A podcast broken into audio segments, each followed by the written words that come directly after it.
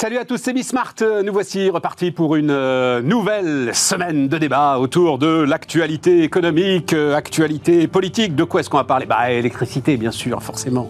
Le choc électrique. Ce qui permettra, enfin, ce qui me permettra, je ne sais pas les inviter, mais ça a été ma réflexion du week-end sur euh, le risque. C'est intéressant le risque. La différence entre le risque et la prévision. Voilà, je trouve que là, il y a, et notamment, enfin, je, je m'intéresse beaucoup aux professions du risque et à tout ça, et je trouve que là, il y a quelque chose de, très intéressant. Et puis sinon, j'avais envie qu'on revienne assez euh, largement, et mes invités sont d'accord, sur euh, ce que nous racontait, euh, je ne sais pas si vous étiez là jeudi, sinon allez voir, ce que nous racontait François Langlais sur le nouveau monde. C'est pas, pas révolutionnaire, mais c'est intéressant. je trouve qu'il il, a, comme très souvent François Langlais, une manière très très claire de poser les choses, la, fermeture d'une grande parenthèse libérale. enfin, je vous le dis très vite si vous n'étiez pas là jeudi. En plus, il, prend un beau symbole, quoi, avec McDonald's, l'ouverture en 92, 91, 92, 91, peut-être même 90, du premier McDonald's euh, place Pushkin euh, à Moscou, et euh, le départ de McDo, comme de beaucoup de boîtes internationales, à l'occasion de l'attaque russe en Ukraine. Voilà, c'est une belle parenthèse. Est-ce que vraiment on tourne une parenthèse? Et puis il y a plein d'autres trucs, plein d'autres sujets. C'est parti, c'est Bismart.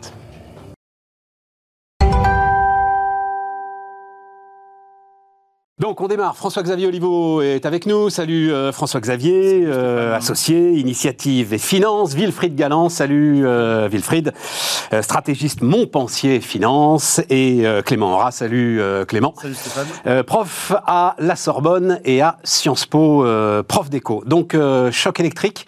Alors, moi, ma réflexion, quand même, c'est que tout le monde a un avis sur le nucléaire. Enfin, je ne sais pas si euh, vous pouvez partager ça. Euh, on a parlé dans le désert pendant des années et des années. Jean-Bernard Lévy a passé deux mandats à dire qu'on euh, allait droit dans le mur, etc. Et là, ça y est, là, tout le monde a tout le monde a un avis sur le nucléaire, tout le monde cherche des responsables, responsabilité évidemment très largement collective. Euh, de toute façon, après, les, épidémiologistes et les, géopolitologues, on se retrouve effectivement avec énergéticiens euh, un, peu, partout. Hein. c'est ça, exactement. Et en fait, le, moi, moi, ce qui me, ce qui, me frappe, c'est que effectivement, les, les, calculs étaient clairs depuis déjà très longtemps. Euh, et, qu'on a eu tendance à, utiliser moi, ce que j'appelle la pensée magique en économie, c'est-à-dire euh, on prend une décision et puis on verra bien, le système va s'adapter. Globalement, le système, avec euh, cette espèce de, côté un peu, un peu mantra, de dire c'est pas grave, on, va y arriver. Hein, quand, il y a une volonté, il y a un chemin, comme disait ce bon vieux Churchill, sauf qu'à un moment donné, il faut avoir effectivement préparé la chose, il faut avoir fait les calculs, il faut avoir réalisé les travaux nécessaires pour que ça se passe bien. Or, l'énergie, c'est tout simplement un, équilibre qui doit être instantané en plus entre la production et la consommation. Et on savait très bien qu'à un moment, à force de ne pas entretenir, à force de, considérer que notre capacité était je sais pas, éternelle. Sans, ouais, non, mais il y a quelque chose comme ça. Tu as parfaitement raison. Et, finalement, ça allait, ça, allait, ça allait très très bien se passer, quelles que soient les décisions politiques qui puissent être faites sous l'angle de je sais pas, je sais pas quel volontarisme, euh, voilà. Euh, et en fait, on se rend compte que bah, ça ne passe pas. Mm. Et, là, on est au stade où euh, le mot de la semaine, ça devient EcoWatt. C'est-à-dire mm. qu'après après avoir tous téléchargé tous anti-Covid, euh, on va tous télécharger EcoWatt pour savoir si on débranche ou pas le, la chaudière. C'est vrai que c'est un peu pathétique, mais au moins ça remet en lumière, et ça, je trouve ça quand même une, une très bonne leçon pour tout le monde, le fait qu'il faut faire des calculs et que le côté scientifique d'un certain nombre de choses en particulier sur l'énergie, euh, l'économie en fait, en fait partie également, c'est quelque chose qui, ne peut pas être abandonné à je ne sais quelle euh, voilà, euh, pensée un, peu, un peu molle, en disant on va finir par y arriver. Ça va passer. Voilà, le, ou, le poids lourd, ça passe, ça passe, ça passe, non, ça passe pas. C'est le politique qui décide. Le politique et après l'économie va s'ajuster. Bah, de temps en temps, ça ne passe pas comme ça. Jolie phrase d'ailleurs de François Langlais dans son bouquin qui dit en ce moment, nous sommes tous en train de regarder les brûleurs de nos cuisinières avec un mélange de crainte et de respect. et de se demander si on a, et se demander si on a encore des bougies dans les placards. François Xavier, comment tu vois ça? Bah, Comme Wilfried, il faut faire des calculs, il faut aussi faire des choix. Et c'est aussi un peu ce qu'on n'a pas forcément fait. C'est-à-dire que si vous voulez. On a fait de la politique. Ils ont fait des choix. Non, non, mais, mais en réalité. Ils ont fait les mauvais. Mais même au niveau des citoyens, si tu dis que le nucléaire, c'est pas bien parce qu'il y a les déchets, que le solaire, c'est pas bien parce que ça prend de la place au sol, que l'éolien, c'est pas bien parce que tu n'en veux pas dans ton paysage, que le charbon, c'est pas bien parce que tu as des émissions de gaz à effet de serre, que le pétrole, c'est pas bien, à la fin, il n'y a plus rien qui est bien. Et donc, à force de dire, en fait, à force de penser que l'énergie est finalement quelque chose d'acquis, une espèce de bien, euh, ben, on branche la prise et puis il y en a derrière, quoi. C'est évident, c'est normal. En fait, non. Euh, il faut aussi euh, renouveler des infrastructures et on s'est un peu endormi sur le renouvellement des infrastructures, Totalement. à la fois sur le nerf, parce qu'on est en retard sur, le- on est quand même euh, le pays le plus en retard en Europe sur les énergies renouvelables, hein, mais on, est- on s'est aussi endormi sur le nucléaire à un moment donné où on a, on a probablement euh, pas pris, pas fait les bons choix Super Phoenix. 2010. Ouais. Exactement. La vraie date, on- c'est on- Super on- Phoenix. On s'est dit, on va attaquer le, le solaire alors que c'était une technologie qui était encore pas tout à fait mûre. Je vous l'ai dit dix fois, Gérard Mestralet m'avait dit un jour, enfin ancien patron de... Euh, alors euh, d'abord Suez, puis GDF Suez, euh, puis euh, Engie, il m'avait dit on a brûlé la bibliothèque d'Alexandrie en fermant Super Phoenix. Belle phrase. hein. Belle phrase. Ouais, magnifique. Belle phrase. Écoute, moi, je, constate juste qu'effectivement, à un moment donné, l'énergie, c'est une commodité, mais pas complètement quand même, et qu'il faut aussi anticiper, anticiper euh, les infrastructures qui vont aller avec les besoins. Clément, un truc euh, à ajouter Oui, là-dessus Vas-y, vas-y, D'accord, juste deux petites remarques. Un, euh, à mon avis, il y a eu un vrai problème de euh, sous-estimation en termes de capital humain. On a sans doute oublié que l'énergie euh, nucléaire, c'était une énergie euh, qui était extrêmement difficile techniquement à produire, avec des ingénieurs de très haut niveau. Et euh, en quelque part, en, en ne promettant pas un grand avenir à cette filière, on a quand même aussi aujourd'hui un problème de, à la fois de, savoir-faire et euh, il y a eu un problème de, technicité, c'est-à-dire qu'on a besoin d'avoir les meilleurs ingénieurs issus donc des plus grandes et des plus prestigieuses formations qui, euh, au moins pour une partie d'entre eux, s'investissent dans l'énergie atomique. Et euh, on voit bien qu'aujourd'hui, on a perdu un certain savoir-faire par rapport à il y a quelques années. On voit que même dans les centrales récemment ouvertes, c'est quand c'est quand même pas un mince problème de ressources humaines et de capital humain pour EDF. Et puis la deuxième remarque, c'est euh, je ne sais pas si euh, vous avez remarqué, la semaine dernière, c'est l'ex-commissaire à l'énergie, l'ex-haut-commissaire à l'énergie atomique qui a mis un peu les pieds dans le plat en disant le vrai problème, c'est l'inculture scientifique de la classe politique et cette idée quelque part qu'elle n'est pas, quelque part qu'elle est totalement représentative euh, de, non seulement de la population, mais également, euh, j'ai envie de dire, de l'élite de la population avec une sous-représentation, c'est vrai, des profils scientifiques qui donc bah, peuvent être amenés aussi par simplement incompréhension ou manque de manque de culture personnelle à prendre les bonnes décisions. Et quelque part, euh, ça rappelle aussi un propos qu'avait eu à l'époque Nathalie Kosciusko-Morizet, qui était donc euh, une ancienne ministre de l'Environnement et polytechnicienne. Et donc il avait dit, mais rendez-vous compte, moi quand je vais à la commission, à l'Assemblée nationale, alors que ce soit évidemment que, que la commission dont elle était là, sur la commission des lois, sur la commission de son, de son rattachement, pour le ministère, elle dit, mais je suis obligé d'expliquer la différence entre la fusion et la fission nucléaire. Mais c'était effarant. Je suis gens pas d'accord avec ça, moi, Clément. les lois. Je suis pas d'accord avec c'est ça. C'est mon petit côté. Ouais, ouais, ouais, euh, oui, voilà. ton côté universitaire. C'est ça. Mais on a quand Non, même eu, on a, je dis, on a, on a, petite sous-estimation peut-être de, de l'importance d'avoir quelques scientifiques qui prennent aussi on a quand, on a quand même eu l'effondrement de la moitié de la filière à travers Areva Oui, par une polytechnicienne surdiplômée. Hein. Euh, Anne Lauvergeon connaissait la différence entre la fusion et la fission Oui, nucléaire. Non, je suis pas d'accord. Ils ont des, ils ont, ils ont, ils ont des conseillers techniques.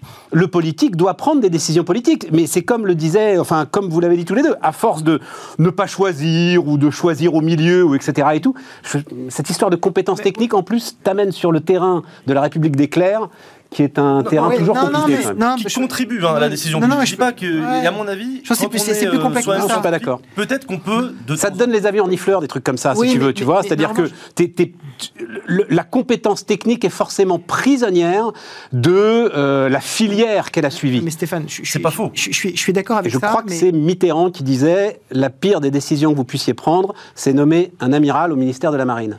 Oui, mais euh, quand- si, si on, si on compare avec un, un sujet, euh, un sujet qui m'est cher, qui est, euh, qui est la grande crise de 2008, euh, la grande crise financière, euh, et, et le fait que plus personne ne savait où se situait le risque financier à une certaine époque, euh, il y a eu des, des- des- des explications qui, qui sont sorties et que, que je trouve très intéressantes en disant le problème, et on en revient justement à l'éclairage du choix. Vas-y, Il vas-y. dit le problème, c'est qu'on a eu des, des- décisions qui ont été prises par des MBA, donc des, des personnes spécialistes dans le business, qui étaient préparées et qui étaient euh, dépiotées par des PhD, donc des, doctorants extrêmement, euh, extrêmement pointus dans leur domaine scientifique.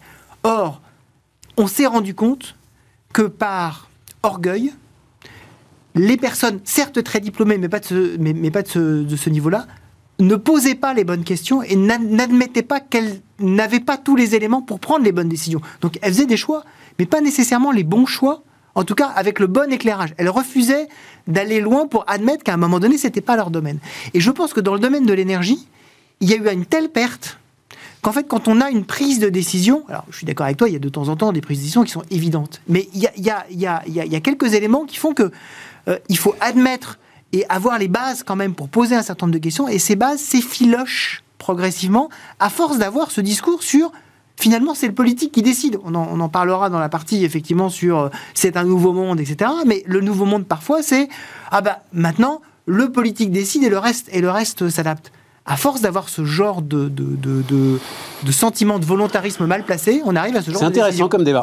intéressant comme débat. Je pense que tu as un lien à la fois entre le technique et l'économique. C'est-à-dire que si je reprends l'exemple de l'énergie, il y a eu un choix qui a été fait au Grenelle de l'Environnement en 2008, hein, qui était de dire on va pousser à fond sur le solaire, alors que le solaire était encore très très cher en termes de technologie, mais que son coût diminue à très grande vitesse. Et donc la question, c'est aussi le timing et de se dire finalement, à un moment donné, quel degré de maturité une technologie et à quel moment donné je dois la pousser dans, euh, dans, dans, dans mon, dans mon, enfin, m'appuyer dessus pour construire un réseau électrique. Dans les années 2000-2010, c'était très clairement le nucléaire qui était la technologie la plus fiable et la moins chère. Aujourd'hui ou demain, ce sera probablement plus d'énergie renouvelable euh, avec stockage et avec une évolution de coûts qui, est, qui, qui peut s'anticiper et qui peut se prévoir. Cette vision globale, à la fois technique et économique, qui moi me semble un peu manquer ou avoir manqué, et qui, qui est en fait une combinaison que, qui devrait être portée au niveau politique. Clément Oui, moi je ne suis pas du tout, juste pour revenir sur ce débat, euh, favorable à la, technocratie au sens même étymologique du terme. Vraiment, effectivement, c'est le politique qui doit prendre la décision. Là où je suis un peu d'accord avec ce que disait l'ancien haut-commissaire, c'est que bien sûr, c'est le politique qui va prendre la décision, mais là où il y a un problème, c'est quand le scientifique, quelque part, est quasiment absent, même du personnel politique. Quand il n'y a que, et j'en suis moi-même, un, des diplômés de Sciences Po Paris qui sont en gros euh, moins formés à la question scientifique, ça pose peut-être un problème de temps en temps. Je ne dis pas qu'il faut qu'il y ait euh, que des ingénieurs, hein, au contraire, mais d'avoir un manque de diversité dans les profils. Euh, la vérité de ce qui nous arrive quand même, au départ, j'ai parlé d'Anne Lauvergeon, la vérité de ce qui nous arrive quand même, c'est que ce sont, c'est une filière qui sait auto-s'aborder en grande partie. Mm. Et, tous ces types-là étaient des ingénieurs super, super qualifiés. L'ensemble de ceux qui ont démarré le PR de Flamanville, en ne prenant, mais en refusant systématiquement tous les rapports, les leçons, les, les, retours d'expérience, les bonnes pratiques qui venaient d'Areva et qui venaient de ce qui s'était passé en Finlande, ces gars-là sont des ingénieurs surqualifiés. C'est ces gars-là qui ont fait ce choix et c'est ces gars-là qui font que dix ans après, Flamanville n'est toujours pas ouvert, tu vois. Oui, et en même temps, peut-être que le politique aurait pu être un peu plus... Ah, mais exactement, c'est là où à un moment, euh, il y a une décision politique. il se trouve que les choses sont un peu rentrées dans l'ordre quand tu as eu un politique euh, avec un peu de poigne et qui est rentré dedans en l'occurrence, c'est Sarkozy. Moi, je m'en fous de Sarkozy, hein, c'est pas le sujet, mais je me souviens de Guillaume Pépi, je vous raconte un peu des, petites coulisses, mais Guillaume Pépi me racontant sa découverte de Sarkozy sur euh, le fret ferroviaire, l'éternel sujet du fret ferroviaire. Et il me dit, Pépi, il me dit, j'étais sidéré, quoi. C'est-à-dire, le gars ouvrait le, dossier, le parcourait, et avait une espèce de capacité d'analyse, de synthèse et une volonté de décision. Bon, voilà. Mais, mais, euh, mais. Euh, tu vois, je suis pas sûr que non, mais, euh, moi, je, ça manque de une condition nécessaire. C'est intéressant en tout cas. Ouais, c'est intéressant. Le, l'histoire du esprit de corps aussi qui peuvent se battre. Euh. L'histoire du risque, parce que quand même la séquence de ce week-end, ben, alors elle avait commencé avant le week-end, puisqu'on va voir la une du Figaro. Euh, je crois que c'était vendredi matin. Donc, et, c'est là où euh, la réflexion entre le risque et la prédiction. Mm. Qu'a fait en fait euh, RTE, qu'a fait euh, le gouvernement, c'est dire bon ben voilà, voilà l'état de l'art. on, vous, on vous recommande d'aller télécharger ce, cette application. Donc il faut qu'on, enfin je pense qu'on a tous ou qu'on va tous télécharger. J'ai oublié son nom déjà. EcoWatt. EcoWatt. et puis voilà, vous serez prévenu trois jours à l'avance. Trois jours à l'avance. Enfin, on a des récits de délestage, c'est super intéressant d'ailleurs. Tu comprends comment fonctionne un réseau électrique, réseau électrique moyenne tension. Tu comprends que les écoles, quoi qu'en dise François Hollande, ça c'est quand même ahurissant. Ah non, faut pas couper les écoles. Bah mon pote, à un moment, t'as pas le choix, quoi. Voilà, enfin euh, c'est compliqué. Euh, bref, je referme la parenthèse. Et c'est devenu, euh, c'est devenu alerte, peur, irresponsabilité. comment le gouvernement peut-il prévoir des coupures? Enfin, j'ai été frappé par cette séquence. Mm. On est incapable en fait, et il va falloir qu'on l'apprenne de prendre le risque pour ce qu'il est, c'est-à-dire pas une prévision et pas une décision. Non, mais c'est ce que disait François Xavier, hein, c'est-à-dire que l'électricité, l'énergie en général, a été de plus en plus et est maintenant considérée par, euh, par quasiment l'ensemble des citoyens comme étant quelque chose d'immédiat et, et, et de, et, de, et qui doit être absolument Non, ça va garanti, au-delà, hein. c'est sur le risque en général, parce qu'on va en avoir d'autres. Oui, c'est sûr. Si tu veux, tu vois, c'est, j'en sais rien, on va avoir catastrophe naturelle, risque de submersion, etc. Il va falloir qu'à un moment, on, on prenne en compte le risque et à la limite se féliciter Mais on- plutôt que d'avoir peur, Mais- se féliciter Mais- de ce qui soit pris en compte. Mais globalement, on, ref- on est dans une société qui de plus en plus refuse le risque. Exactement. Puisque c'était effectivement la- la- un des points de France en anglais, qui est de dire le point, c'est la protection. Mm. On a de plus en plus besoin, envie et, et- et on réclame de la protection. La protection, qu'est-ce que c'est? C'est surtout, je ne veux pas de risque. Qu'on me laisse dans mon univers un peu, un peu cotonneux. Quitte à ce que je ne fasse plus rien. C'est pas très grave. Mais à partir du moment où vous me mettez dans cette espèce de cocon, ça se passera bien. Là, effectivement, c'est- ça devient difficile. ouais. Je dirais même, il y a cette idée un peu d'oiseau de mauvais augure. C'est Oui. celui qui parle du risque. Ouh là là, attention. Oui, que le messager, Exactement. le. Exactement. Et en même temps, moi j'ai trouvé que la, dans l'interview du 13h d'Emmanuel Macron, ça avait, il avait été très clair, voire assez sec, en disant euh, pas de panique, euh, ça voilà, ce, ce n'est pas vrai. Il a été quand même assez, euh, assez sec euh, de- Ouais. à la question de la journaliste. Mais t'es sans doute le seul à l'avoir regardé, si tu veux. c'est la première fois. C'est non, non, mais c'est- c'est pas notre sujet. Je suis quand même sidéré. C'est la Elle était première fois. courte, hein, pourtant. Ah oui, puis mais même tout le monde s'en fout, quoi. facile à regarder. C'est Vraiment, enfin, c'est. Il y, a, il y a longtemps que j'avais pas eu une prise de parole présidentielle avec aussi peu d'impact et d'écho. Mais revenons sur le risque et le, On- on- on le est- risque, le danger, euh, l'hypothèse. Mais on a une société qui a considérablement écarté beaucoup de dangers. Je veux dire, il y a, il y a beaucoup moins de dangers euh, de guerre, il y a beaucoup moins de dangers de catastrophes naturelles et de dégâts de catastrophes naturelles, il y a beaucoup moins de dangers euh, sanitaires, de perte de, perte de, de- de- de- de- de- des infrastructures de base que- qu'il y a euh, 20, 40, 50 ans. Donc effectivement, on a été habitué à ne plus, à ne plus vivre sous le risque, hein, ce qui fait que chaque risque devient intolérable ou, très, très douloureux. Et on, on- et on revit, enfin, tu, Wolfried faisait un, un parallèle avec tous anti-Covid, on revit un peu l'impression qu'on avait pendant le Covid, en fait, en disant, mince, il y a un truc qui nous arrive, on a oublié que ça existait.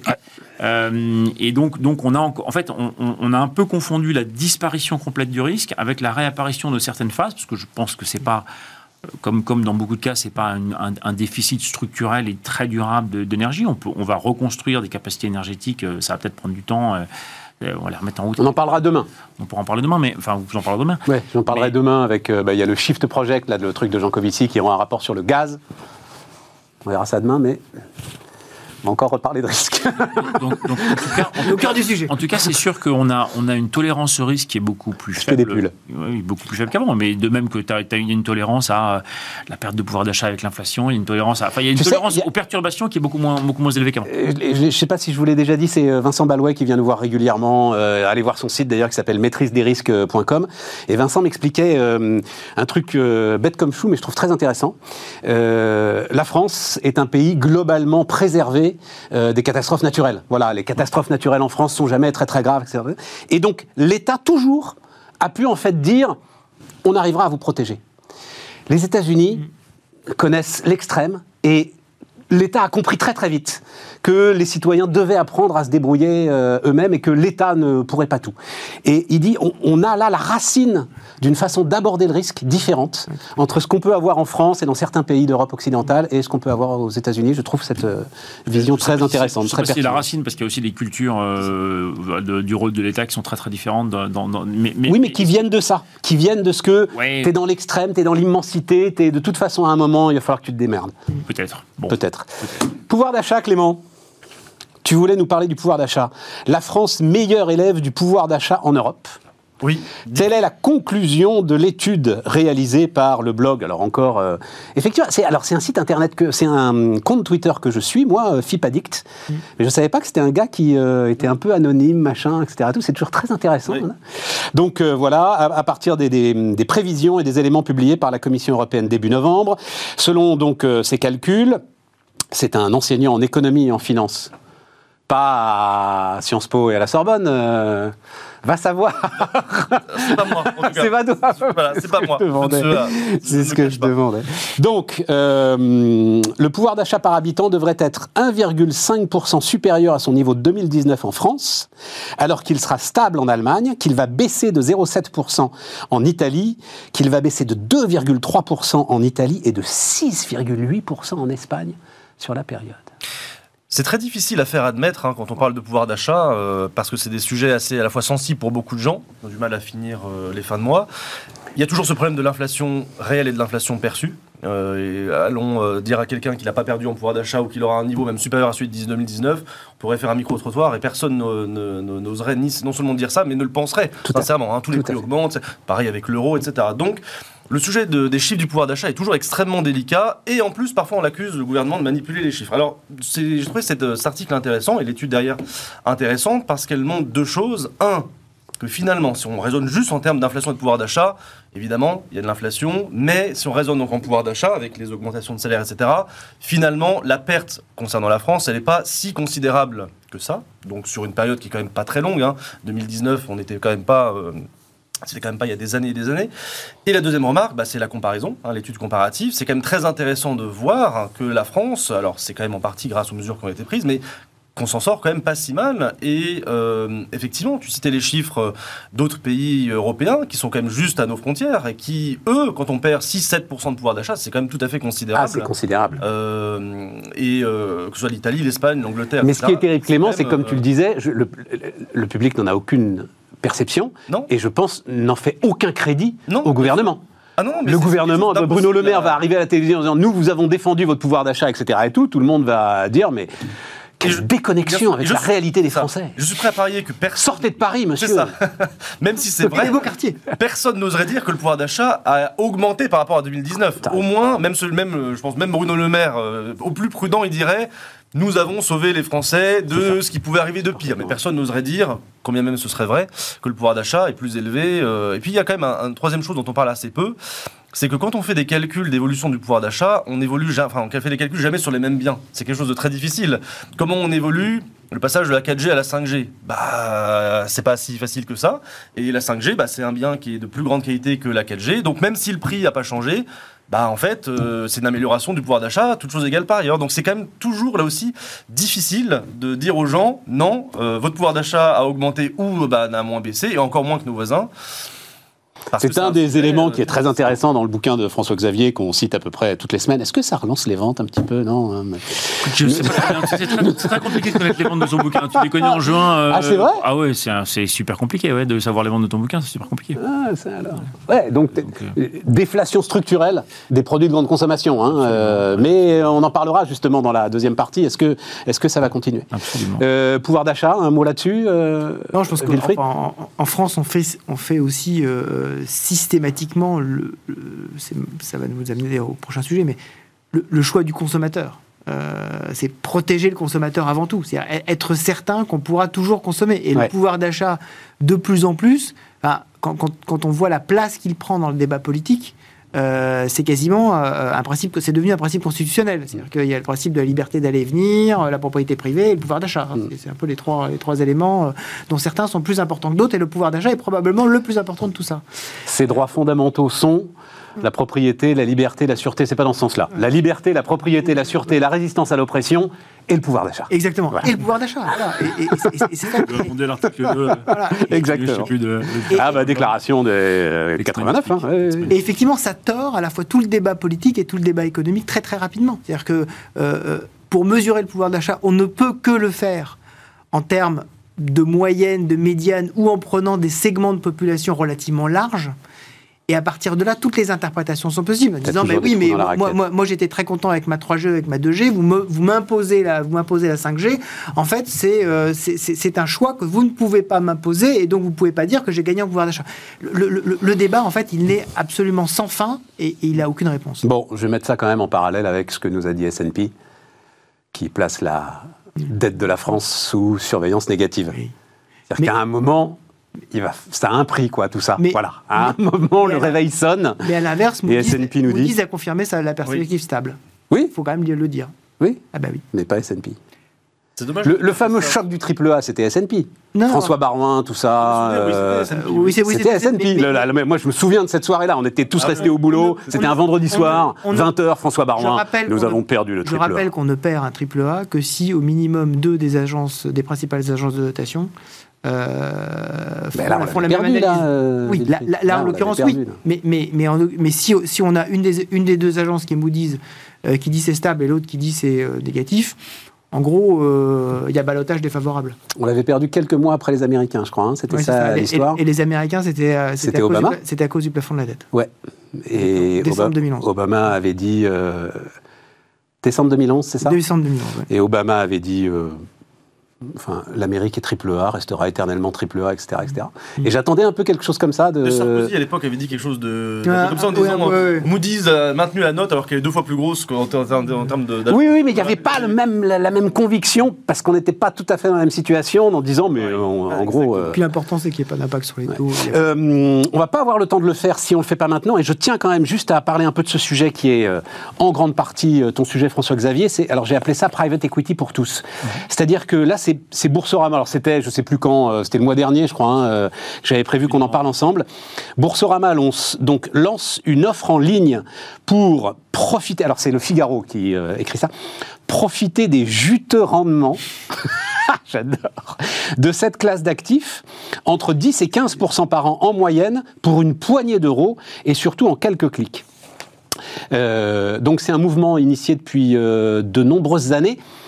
Est-ce que c'est... Enfin, euh, donc tu travailles évidemment dans cette industrie du private equity. D'abord, juteux rendement, euh, François-Xavier. Et ensuite, est-ce que vraiment cet accès aux particuliers, c'est un truc que j'entends, j'ai l'impression, depuis 10 ans, qui à chaque fois, euh, je me dis, c'est intéressant. Je crois qu'il y a la, la, la, la captive de Stellantis, enfin de Peugeot à l'époque, qui euh, a un livret d'épargne aussi qui ressemble un petit peu à ça. Est-ce que c'est quelque chose qui... euh, aussi juteux. qu'on Écoute, c'est- c'est- Il y a de la c'est- cohérence. c'est. Le private equity, il y a beaucoup de fantasmes autour du private equity, effectivement, les juteux rendements, etc. En fait, c'est une classe d'actifs. euh, euh, on va dire il y a trois types d'actionnaires pour une entreprise. Actionnaire familial, je possède mon entreprise, je l'ai créée, je l'ai transmise à mes enfants. Donc là, c'est le premier, premier type. Deuxième type, l'actionnaire à côté. Euh, je suis coté en bourse et je peux échanger et, vendre des titres au quotidien. Et le troisième type, euh, pour simplifier, c'est le private equity qui en fait des investisseurs pour compte de tiers qui, enfin, qui vont investir, qui vont, ce sont on va dire des actionnaires professionnels. Exactement. Qui, qui vont, qui vont investir dans l'entreprise, euh, les choisir avec un, un soin, euh, un, un grand soin, euh, investir dedans, les accompagner pendant une phase de leur développement, qui peut être une phase d'interna- d'internationalisation, de structuration, de déploiement de la croissance externe. C'est vraiment de faire franchir une étape aux entreprises Et s'engager à rester, et s'engager à rester pendant une durée. euh, voilà. qui est de combien en moyenne? 4, C'est en 5 ans? moyenne 5 ans. Cinq mais, ans, oui, mais- voilà, mais c'est ça peut être euh, ça peut être 3 ans comme ça peut être 10 ans. Donc c'est c'est- en fait c'est au moment où on investit. D'abord on ne sait pas quand on va investir dans une entreprise. Quand on lève des fonds et qu'on a un fonds de private equity, on, on va les déployer au fur et à mesure des opportunités et, des, et des- de ce qu'on appelle le deal flow, donc des entreprises qui arrivent et que- qu'on va examiner, et on va les accompagner pendant une certaine durée, et on va, on va transmettre le bâton à un autre actionnaire. Mais ce sont des tickets d'entrée euh, à plusieurs centaines de milliers d'euros. Traditionnellement, Voilà, traditionnellement.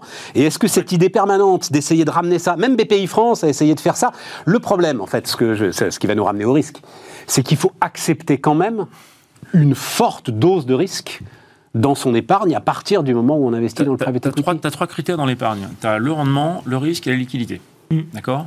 C'est plutôt des rendements effectivement assez élevés. C'est un niveau de risque qui est relativement élevé par rapport aux autres placements. C'est assez un, un risque qui est pas mauvais par rapport au rendement, mais c'est un risque qui reste relativement élevé et c'est une très mauvaise liquidité. Voilà, c'est ça. Pour le coup, c'est la liquidité qui est la principale contrainte du private equity. C'est-à-dire que si tu veux investir dans le private equity, tu investis à un instant T, tu, tu engages des fonds dont tu ne sais pas quand ils vont être appelés et dont tu ne sais pas quand ils vont être rendus.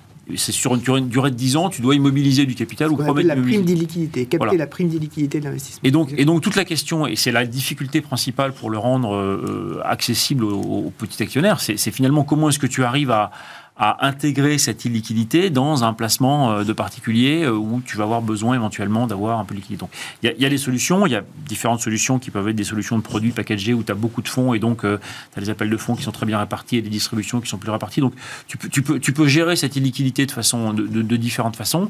Tu peux la gérer aussi au moyen d'un Mais à ce moment-là, il faut accepter de perdre une partie des rendements juteux. Mais de toute façon, bah, il n'y a pas de. Ah bah, there is no free lunch, hein. Euh, There is no free lunch. qui ça. veut pas de C'est- risque et c'est- un, compte courant. voilà, c'est la prime. Voilà, ouais, je en comprends. La prime d'illiquidité. Ouais. Donc, plus, plus elle est grande. Tu as euh, pas de, tu as pas de, il y a pas, il y a pas de formule magique et, et, et le private equity n'est pas une formule magique. C'est- C'est c'est un investissement plutôt à bon rendement, plutôt à risque relativement élevé et à très mauvaise liquidité. Et Donc, ça marche, ces appels vers les particuliers, quand ils sont faits comme C'est ça le tout euh, début aujourd'hui. C'est- Il y a une vraie appétence des particuliers, ça c'est clair. Il y a encore des outils, euh, enfin, c'est en train de se structurer. Moi, je suis plutôt partisan de, ça. Hein. Ah, mais moi aussi, je trouve ça très intéressant. Et puis, c'est toujours donner du sens à son épargne, etc. Enfin, voilà, tu sais où est ton pognon, tu, tu connais les dirigeants. Effectivement, un point intéressant, c'est que chacun des fonds euh, de, de, private equity a une stratégie. Euh, voilà. Celui que je dirige, il enfin que je co-dirige, il, il, il, souhaite investir dans la transition environnementale des entreprises. Donc, on accompagne activement la transition environnementale des entreprises. Et chaque fonds a une thèse, une stratégie, une expertise, euh, un angle, et donc effectivement, il y, a un sujet. Donc tu peux effectivement, quand tu en parles aux particuliers, tu peux leur dire, voilà, euh, on va investir dans une poche qui a telle caractéristique, qui est par exemple euh, les OTI dans les territoires. On va accompagner les OTI dans les territoires français. Il y a beaucoup de, de, fonds de private equity qui sont autour de cette thématique-là. voilà, transition environnementale, croissance externe. Donc, donc, donc c'est le début? C'est le début. c'est encore une classe qui est, qui est pas évidente à, vendre ou à distribuer parce que parce qu'il y a des vraies contraintes, il y a une vraie je pense qu'il y a un vrai besoin de compréhension de cette classe d'actifs. Elle est très très mal comprise, elle est euh, souvent mal perçue, alors que c'est plutôt un, un, vrai facteur de développement, notamment des, des, des entreprises et des ETI. Euh, mais il y, a un besoin de, de, faire comprendre euh, ce qu'elle est et effectivement ce que ça peut donner comme conséquence auprès d'un investisseur particulier qui souhaite mettre un peu de son capital dans cette, cette classe d'actifs-là. Intéressant. On marque une pause et on parle du Nouveau Monde.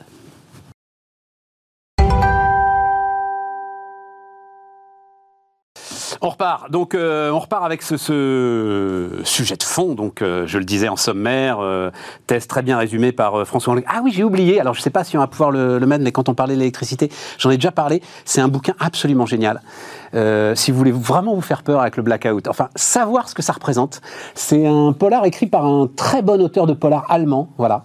je vous assure, ce bouquin est génial. Génial. Et on n'a pas. En fait. Euh, Pour les cadeaux de Noël, c'est ça Ouais. parce qu'on ne prend pas la mesure de ce que ça représente. Et je lisais ce truc, très très bien écrit, très bon thriller et tout. Et il y a des fois, tu refermes le bouquin, c'est bon, tout va bien. c'est un, c'est. Bah, lui, en l'occurrence, c'est pas, puisque c'est un bouquin qui a été écrit il y a une dizaine d'années, c'est un virus informatique qui met tout par terre, qui met tout le système européen par terre. Ça va être un bon test de savoir si on a vraiment envie de décroissance. Non, mais ça va au-delà. Allez lire le bouquin. C'est vraiment pas mal. Donc, Nouveau Monde. Euh, donc, je, euh, je l'ai dit euh, en sommaire, une période de reprise en main de l'économie par les États qui s'ouvre, dit François Langlais, sous la pression, il n'est pas le seul d'ailleurs, hein, évidemment, sous la pression du retour du risque géopolitique et d'une forme, ça il le décrit très très bien, une forme de fatigue des peuples comme si les peuples, écrit-il, étaient fatigués de la liberté et de ses inconvénients. Retour en force de la politique industrielle. Là encore, je cite François, l'économie et les entreprises vont désormais faire là où on leur dit de faire et la primauté à nouveau donnée aux producteurs sur le consommateur. Alors, je ne sais pas si euh, tu peux confirmer ça, euh, Wilfried, mais il écrit que la part des salaires dans la valeur ajoutée aux États-Unis a commencé à remonter dans cette primauté donc donnée, euh, ce qui serait pas étonnant, hein, vu les hausses de salaire très importantes qui ont été, qui sont données depuis 2-3 ans. Euh, c'est un petit mouvement. C'est un petit mouvement, mais enfin bon, voilà, c'est un mouvement. Bref, question très ouverte, très large.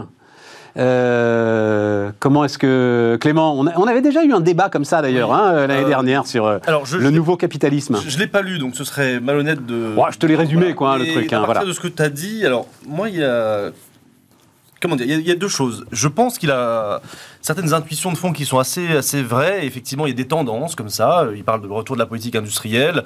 On voit d'ailleurs même que la visite d'Emmanuel Macron avait officiellement quand même un peu ça hein, derrière euh, et quelque tu veux dire aux États-Unis? Oui, enfin les, les, affrontements ah bah, les politiques industrielles. Ah, un peu, c'était à fond ça. Ah, oui, voilà, la loi anti-inflation aux États-Unis versus ce qu'on est capable de faire en Europe, etc. Bon, je dis pas qu'il n'y a pas. Moi, je pense que voilà, c'est intéressant de voir qu'effectivement il y, y, a ce type de tendance, mais de la même manière que j'étais pas du tout d'accord sur un de ses précédents ouvrages qui s'appelait La fin de la mondialisation, j'y crois, comment dire, à moitié. C'est-à-dire que je pense que même s'il peut y avoir des tendances, un peu plus de politique industrielle, un peu moins, je pense que le mouvement de fond, pareil pour la mondialisation, n'est pas totalement, n'a voilà, n'est pas, n'a pas changé.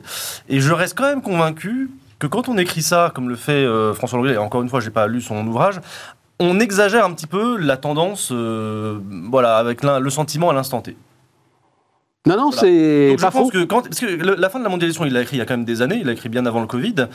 Et honnêtement, euh, quand on regardait la croissance du commerce extérieur, elle a cessé de croître euh, bah, bien après même l'apparition de son ouvrage. Donc à l'époque, ça se justifiait pas.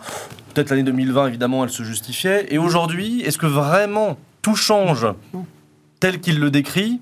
Moi, je pense qu'on est dans un fil, effectivement, où il y a une petite inflexion, oui, sur la politique industrielle ou sur d'autres choses. À mon avis, la tendance générale n'a pas changé. Ça, c'est mon opinion. je vous ai parlé des professions du risque tout à l'heure. Je travaille aussi beaucoup avec les acheteurs. L'obsession aujourd'hui des acheteurs des grandes entreprises, c'est quand même la relocalisation des chaînes de valeur. Hein. C'est leur obsession. Hein. Il y a vraiment, il y a vraiment eu un tournant. Ah oui, oui, ils le font. ah bah, enfin, ils, cherchent par tous les moyens à le faire.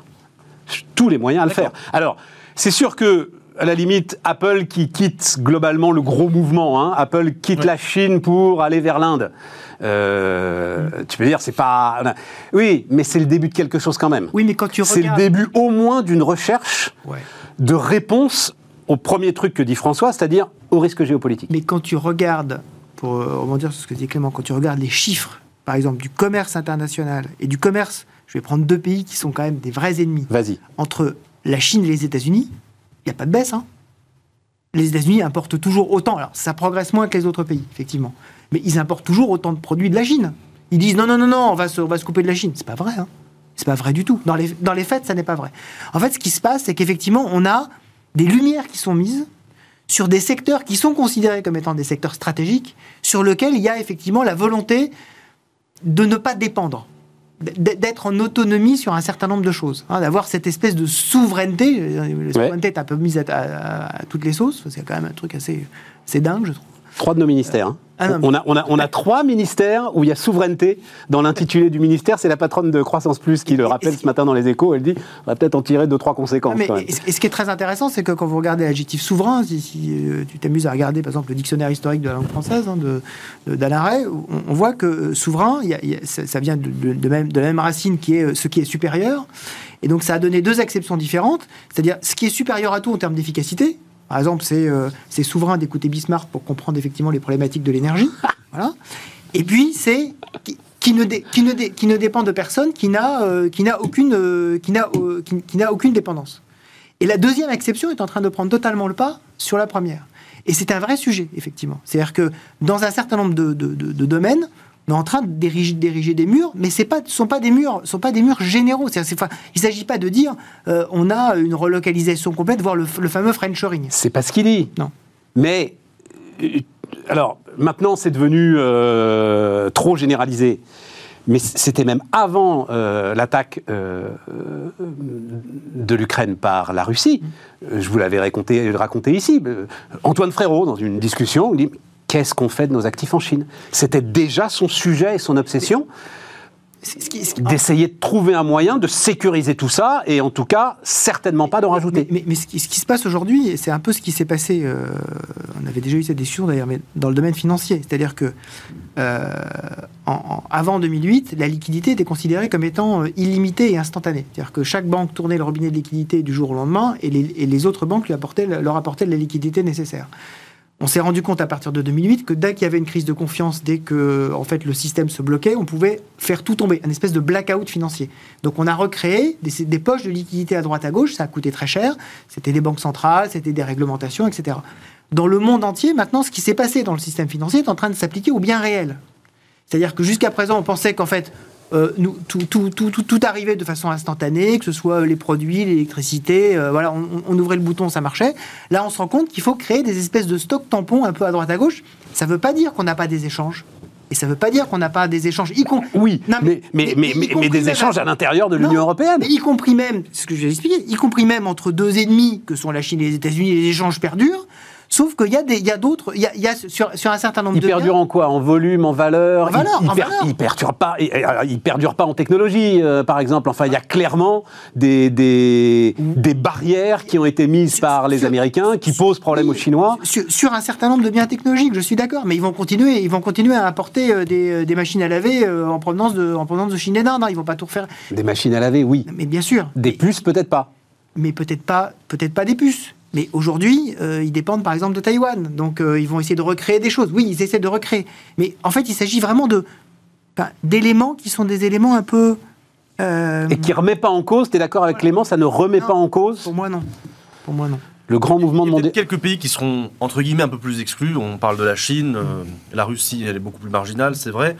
Mais comme tu prenais l'exemple d'Apple qui allait en Inde, est-ce que ça change les choses à la mondialisation qu'Apple euh, quitte la Chine, une partie de la Chine pour l'Inde Non. Le phénomène d'ensemble, Le les flux. Non. On oublie aussi que Non, la ça l'éloigne même peut-être un peu plus, hein, comme la Terre est ronde, ça doit être 2-3 000 km de plus. On oublie- c'est aussi communiste le Vietnam. enfin. Oui, ça. On, on oublie aussi que l'Afrique est en proie aussi à des mouvements de délocalisation de la part d'un certain nombre de pays de l'Asie du Sud-Est pour des biens à très faible valeur ajoutée. Je pense notamment à- au textile bas de gamme, par exemple. Donc, il y aura peut-être un nouveau mouvement de mondialisation autour de- du développement africain dans les années à venir. Euh, Moi, je suis pas du tout euh, comme quand, quand il y a eu le Trump en disant attention, le, pro- le protectionnisme est de retour. Oui, c'est ça, oui. Alors oui, il a mis quelques taxes, mais est-ce que le taux de droit de moyens a vraiment augmenté? Bah, La réponse est non. Donc euh, ces quelques taxes qu'il a mis qui sont significatives, effectivement, sur les quelques secteurs.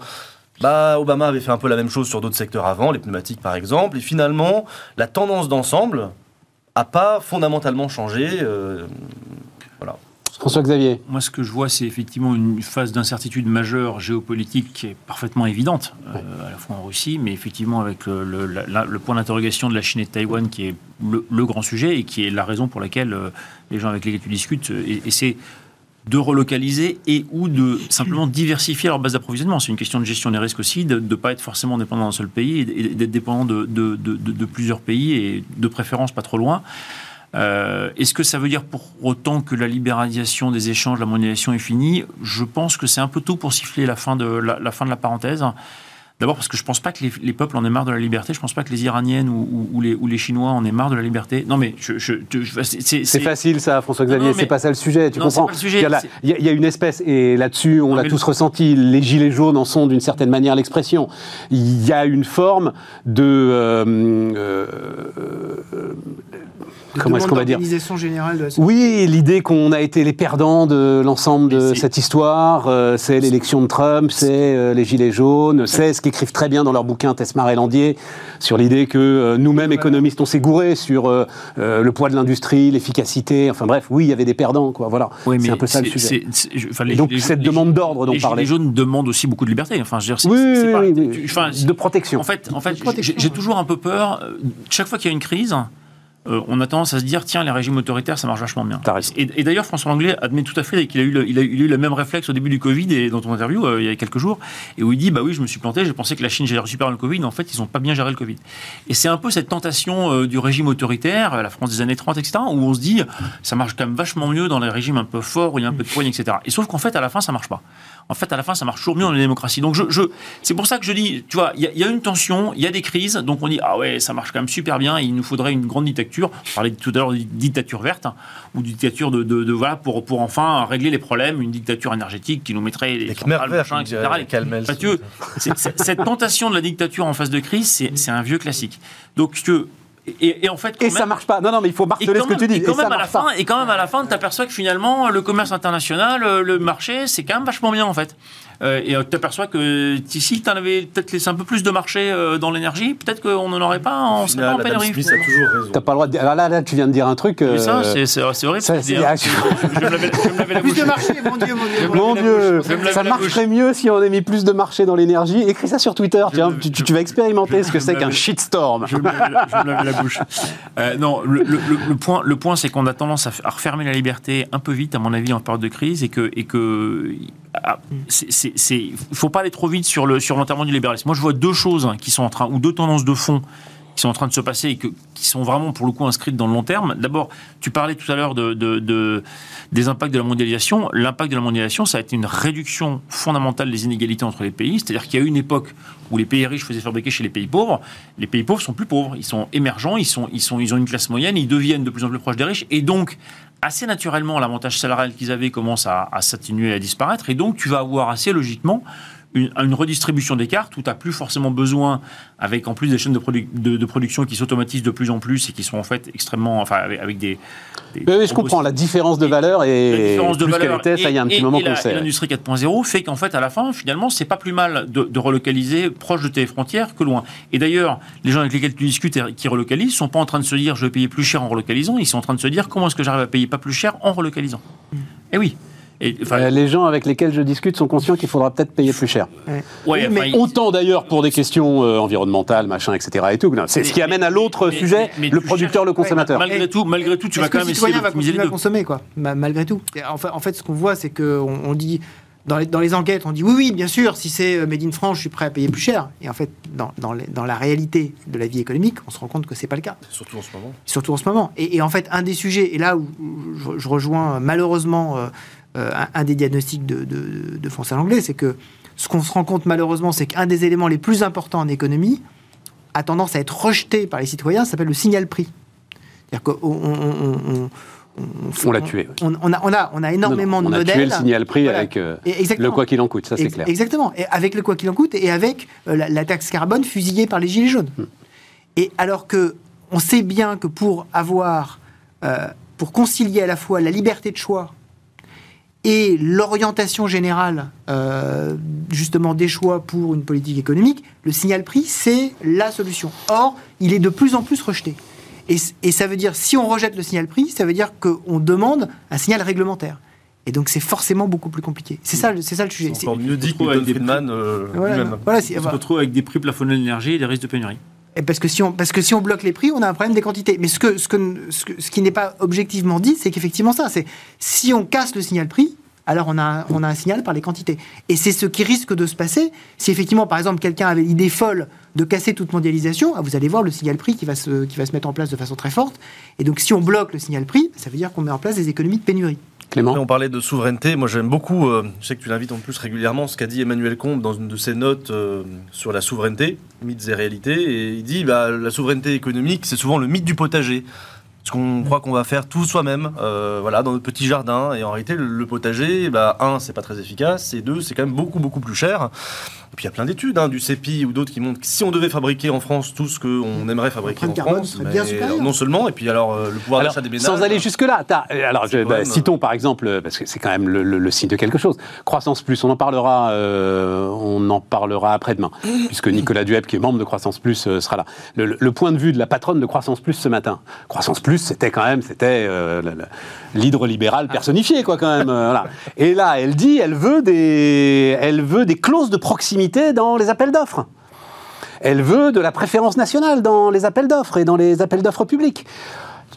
Ne me dites pas qu'il se passe pas quelque chose là quand même. C'est assez profond et puissant. hein. 20 ans, j'étais à peine né quand on disait déjà ça. Non, je sais pas si c'est très nouveau. euh, tu as raison, tu as raison, tu as raison. Le truc est vieux. Act, ce évidemment, mais ce- que ce 15 soit elle, que ce soit Croissance Plus, que ce soit les libéraux aujourd'hui qui soient dans la demande de ces euh, clauses de proximité qui sont, euh, nous dit la théorie économique, parfois quand même destructrices d'efficacité. Mhm. Bon, je, trouve qu'il se passe quelque chose quand même. Tu, tu as, On- tu as un réflexe de de protectionnisme en phase de crise, systématiquement. Quand- quand- quand- Rien de plus. Et sachant que les autres font cas, la même chose en face. cas, je ne sais pas s'il y a rien de plus, mais il y a au moins ça. ça, Il y a au moins ça. ouais, ouais. Euh, L'Inflation Reduction Act aux États-Unis est, est extrêmement, euh, di- enfin, distord la concurrence entre les US et l'Europe. Ça, c'est tout à fait objectif. Et d'ailleurs, enfin, tant mieux pour eux parce qu'ils vont accélérer leur transition environnementale, mais, mais, mais ça, ça, ça crée des, des- des sujets. Et donc, effectivement, quand, quand ça tangue, les gens ont un peu le réflexe de dire, ben, redressons, protégeons notre industrie, redressons nos frontières. Mais on a eu ça euh, de nombreuses fois dans l'histoire et euh, il se trouve que l'optimum général, comme le rappelait Wilfried, c'est quand même que euh, ça commerce, ça échange et, et- et ça crée de la richesse collectivement. Et on l'a déjà fait. Et donc, après, est-ce que, est-ce que ben, c'est juste un, un passage. euh, un, un- un mouvement passager qui va se ensuite restabiliser vers plus d'échanges Ou est-ce une que c'est un parenthèse vraiment qui se Ah, referme. c'est un peu tôt. C'est un peu tôt pour annoncer la parenthèse qui se referme. Un mot, non, Wilfried. Dans, dans l'histoire, euh, tous les pays qui se sont euh, isolés du commerce mondial au moins, à minima, décliné euh, économiquement, voire se sont, tota- sont, sont totalement sortis de l'histoire. Euh, et ça, faut jamais l'oublier. Euh, juste un petit graphe à voir, parce que c'est euh, Müller-Maersk, euh, l'armateur, qui, a priori, n'est pas victime pour l'instant d'une forte démondialisation. Alors, vous voyez pas grand-chose sur ce graphe à la télé, mais globalement, donc l'idée, c'est les bases de relocalisation en cas de relocalisation en Europe. On est pas mal, en fait. Voilà. Euh, la France, Septième. euh, septième. Euh, donc Pologne, Allemagne, Turquie, Grande-Bretagne, assez étonnamment, euh, quatrième. Évidemment les États-Unis, donc ça on en reparlera. Le Vietnam et la France vient euh, avant en fait l'ensemble des grands pays euh, d'Europe centrale, euh, ce qui me laisse penser que le risque géopolitique est sans doute assez présent dans euh, la réflexion aujourd'hui de l'ensemble de ceux qui sont en charge, Valère Mers, qui font des études sérieuses, quoi, hein, euh, de, de- de relocaliser la production. Voilà, j'ai Ouais. trouvé ça intéressant. Ouais, le, le- le- le coût de l'énergie a longtemps été un avantage concurrentiel de la France. C'est vrai, Euh, donc, euh, je, je- il faudrait c'est vrai que là, ouais, il Il faudrait qu'il le. Non, mais il ne le restera pas, là. Pas. euh, je, je ferme pas tout de suite. euh, Ah ben non, on peut pas être en contradiction avec ce avec quoi on a commencé. Non, non, non, non, non, 12 la- la- maths, fais les calculs, on est foutu, on est planté sur l'énergie. Je, je- Point. Non, Voilà. c'est pas ça qu'on a dit en entrée. et C'est pas forcément ça au- auquel je concours. Non, on a dit certain- faisons les calculs. Non mais Si tu fais les calculs, tu sais que dans les L'énergie 5 sera ans qui viennent, voilà, on va dire ça comme ça, dans les 5 ans qui viennent, je me projette pas là, hein, François-Xavier, je fais pas euh, ce que tu fais euh, très très bien. Dans les 5 ans qui viennent, on est La question, c'est est-ce qu'on sera plus cher que nos voisins? Et la question, c'est est-ce qu'on arrivera à remettre d'équerre le parc nucléaire qui permet malgré tout de sortir Oui, oui, on y arrivera, mais non, même non, en- mais, non, mais c'est- c'est c'est une, question d'avantage concurrentiel, l'énergie. Hein. C'est si, si Oui. le monde entier augmente en énergie. et- Mais et- en 2025, ton parc nucléaire, on, euh, sans doute, euh, il tourne, euh, etc. N'empêche que euh, tu seras quand même planté par rapport euh, à la puissance gazière Je- je américaine qui va s'est remise à tourner euh, à fond. Quoi, je ne voilà. sais pas comment va évoluer la situation géopolitique avec la Russie. Tu sais pas non plus. J'espère. Encore une fois, c'est un, vrai sujet. Non mais Ça, ça va tout à fait dans ta thèse d'ailleurs, François-Xavier. C'est tout à fait ta thèse. La machine de production gazière et pétrolière américaine s'est remise à donner à plein parce que, alors là, le signal prix pour le coup a parfaitement fonctionné. Et cette machine. donc, donc ce risque-là, c'est qu'en termes de, Ah, bah, de- C'est ce de- qui a sorti les États-Unis de la dépression de 2008. hein. C'est euh, c'est- la capacité Là, justement de, réindustrialisation grâce au gaz de schiste, absolument. Non, je voudrais juste qu'on dise un mot sur l'inflation. Juste pour terminer, il nous reste 5-6 minutes. Euh, parce que là, c'est, euh, j'ai adoré le- le- les chiffres que Emmanuel Grimaud de, de Maximis Retraite euh, nous a apportés. C'était aussi jeudi. Donc, euh, Agir Carco, augmentation des retraites au 1er novembre de 5,12%. Donc, tu te dis, waouh, pas mal, hein, tu vois, euh, on n'est pas loin. hein. La masse salariale et donc les cotisations sur les six premiers mois de l'année, c'est 11,5%. Et donc je commande ça par l'euthanasie du rentier à commencer. Ouais, c'est un peu ça. Ah non, mais Sandek, c'est un peu ça quand même. Ah bah, de toute façon, l'inflation, on sait très bien que l'inflation. Enfin, Vive l'inflation ou pas vive l'inflation? La- L'inflation, c'est un, transfert de richesse. hein. C'est un transfert de richesse entre les, entre les créditeurs et les, euh, et les créanciers, toujours, entre les emprunteurs et les créanciers. Euh, et donc, en fait, entre les épargnants et les consommateurs. Et les, les épargnants perdent, les consommateurs, euh, les consommateurs gagnent. dans ce Et les jeunes consommateurs gagnent? Et les jeunes, bah oui, enfin, en tout cas, tous- ceux qui n'ont pas un patrimoine. tous ceux qui sont endettés, Tous ceux qui sont endettés ou doivent s'endetter? Voilà, exactement, exactement. Après, la question, c'est euh, quelle est la pérennité de la chose? Est-ce que l'inflation va perdurer? Est-ce qu'elle va être euh, plafonnante ou est-ce qu'elle va s'effondrer? Moi, mon point, c'est qu'elle va probablement s'effondrer. Donc, il faut bien en profiter. Je suis d'accord avec Wilfried. Oui, moi aussi je signe. Ah, vous êtes tous les trois à penser que Que elle va s'effondrer En tout cas, qu'elle va diminuer. Qu'elle va diminuer fortement. Non, qu'elle va diminuer, c'est normal. Non, la base, les- fortement. fortement, non, fortement, fortement, fortement. Pas diminuer d'un point, quoi. Ouais. Vraiment. Qu'on- qu'on- va, qu'on va, arriver, qu'on va arriver à une situation où on va être, euh, peut-être pas à 2, mais autour de 3% d'inflation, Ouais. vite. Ouais, moi, je pense qu'on revient assez vite aux années 2010. Qu'est-ce que tu appelles vite Vite, ça veut dire quoi fin vite d'année 2023, prochaine, oui. fin d'année- Fin d'année prochaine. Dès la fin, dans, dans, dans un an, on se posera plus de questions sur la déflation que sur l'inflation. Je souscris. Et la, et la- et la politique monétaire redeviendra.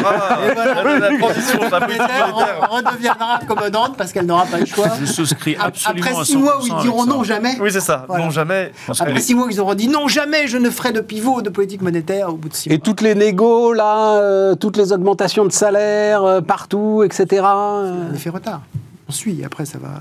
On- n'a pas de mécanisme euh, qui va, effectivement, qui va être- effectivement faire boule de neige. Quand on regarde, par exemple, les, voilà, quand on regarde les prix et la production, les prix et la production sont en train de baisser de façon très forte. Quand vous avez moins 3% de prix euh, d'évolution de, de prix et la production en Chine, vous n'avez pas une, une accélération de l'inflation. hein. Ça n'existe pas, ça jamais. hein.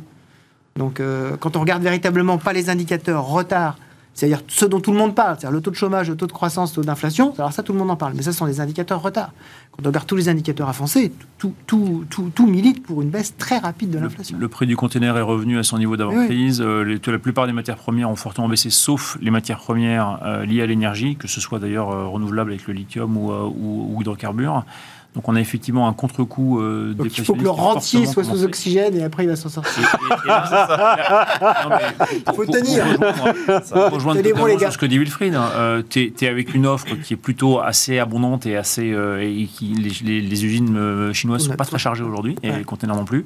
Tu as une demande qui va être quand même assez freinée parce que malgré tout ce qu'on est sur le pouvoir d'achat, globalement, il y a quand même une, des vraies tensions et des vraies tensions salariales. Donc toute l'inflation ne sera pas forcément répercutée. T'as la moitié du- Le taux d'épargne est monté à 16% quand même. Hein. euh, Alors, tensions alors, sur le pouvoir d'achat. je aux sais pas où elles États-Unis, Sur mais- la consommation, oui, mais pas sur le pouvoir d'achat. Non, non, mais la consommation, américaine, la consommation américaine, elle a été alimentée par effectivement le- le- le- la- la- l'épargne supplémentaire Covid. C'est à peu près 2400 milliards de dollars.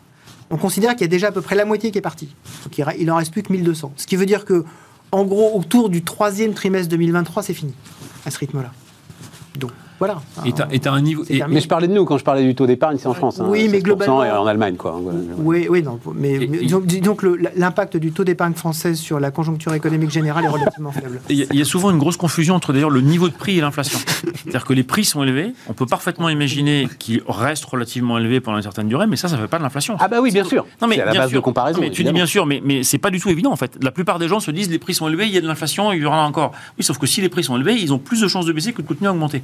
Donc en fait, s'ils baissent, avec en plus un effet mécanique euh, qu'on a déjà expliqué plusieurs fois ici, mais, où, tu, compares par rapport à- à il y a 12 mois en fait. Tu compares décembre par rapport à décembre 2021 avant la guerre en Ukraine, tu vas comparer maintenant mars 2023 avec mars 2022 où il y aura la guerre. Tout à fait, tout à fait. Donc en fait, mécaniquement, Donc- on embarque une inflation qui baisse. Et avec un peu Donc le- les le banques centrales, euh, donc les euh, banques centrales ont magnifiquement Ah bah, fait pense, le job. Je pense qu'elles vont rétro. Non. Elles ont magnifiquement accompagné un mouvement qui de toute façon était inexorable. Ah bah oui, mais non, mais C'est- alors. Puisque ces Donc, euh, dépassent ces les é- journalistes des auteurs, ah bah, Non, non. totalement, là, c'est c'est Non, clair. elles, elles- En fait. elles- elles- elles- elles ont, elles ont fait leur travail, mais Elles ont tort tout le temps avec vous. hein. Non mais, non, l'attribuer uniquement aux banques ça. centrales est une, est, est une absurdité sans nom. Et, et tu- et- Absurde. on, on devrait voir. enfin, Tu, ne me donnes pas l'habitude d'avoir euh, cet extrémisme de la pensée, non, euh, enfin- Wilfried. en fait, L'absurdité sans nom. Mais en fait, oui, c'est-à-dire que moi, moi ce qui, ce qui, ce qui- m'agace, c'est c'est- c'est- c'est s'attribuer des mérites qui, qui- qui ne sont pas. Qui ne sont Non, pas, mais il euh, s'attribue rien. Pour, ah bah, ah bah, ah bah, quoi Christine Lagarde, elle est très très mesurée. J'ai vu ses dernières déclarations. Là, oulala, il est beaucoup trop tôt pour se prononcer. Ah bah, il est- il est trop- Euh, Powell aussi, c'est. Non mais c'est normal qu'il ait beaucoup trop tôt. Calmos. pour- il est beaucoup. C'est normal qu'il ait beaucoup. Qu'il soit beaucoup trop tôt pour se prononcer quand tous les indicateurs avancés vous donnent. Mais attends tort, ça, hein. attends, ça veut dire que la prochaine hausse d'auto, c'est une connerie. Ça Quand Villeroy dit il faut monter 0,5, il nous fait tricher 2008. Euh, je pense que c'est la toute toute dernière et qu'on est déjà, oui, on est déjà trop restrictif. Ouais. Ouais. Mais c'est pas grave, ils ont l'habitude de Je pense faire que des la erreurs. Il y a peut-être un lien avec je le taux pense de que change de l'euro. sera plus rapide que ce qu'on pense. je suis d'accord avec euh, Wilfried. Je pense que ça va, ça rétropédalera très très vite. Taux de change de l'euro, dit euh, Clément. Non, mais peut-être que ça peut être aussi euh, une idée que. De, de défendre le taux de Voilà. change, Mais le taux d'intérêt Pour moi, c'est la vraie raison. C'est la vraie bonne raison de, de tenir. Même un- même pour l'inflation, c'est pas très bon d'avoir un euro aussi faible euh, quand on a une inflation. 1,05 on est là, hein, à peu on est à près. 0,5, un petit peu au-dessus. Les amis, tout cela a été euh, vivifiant. Et dense. et danse. et donc, euh, on se retrouve demain. Effectivement, on parlera d'énergie, on parlera du gaz. On parlera euh, management aussi, ressources humaines, tout ça. Ces nouveaux concepts RH. On a l'impression d'être dans une prairie au printemps avec les concepts RH. Là, c'est des Oula. fleurs dans tous les sens. Toutes les 24 heures, t'as un nouveau concept. La vision de l'économie. Absolument. Messieurs, seulement ça. l'impression que tu as un nouveau concept qui arrive. Sans doute le signe que tout le monde est perdu quand même. Bref, à demain.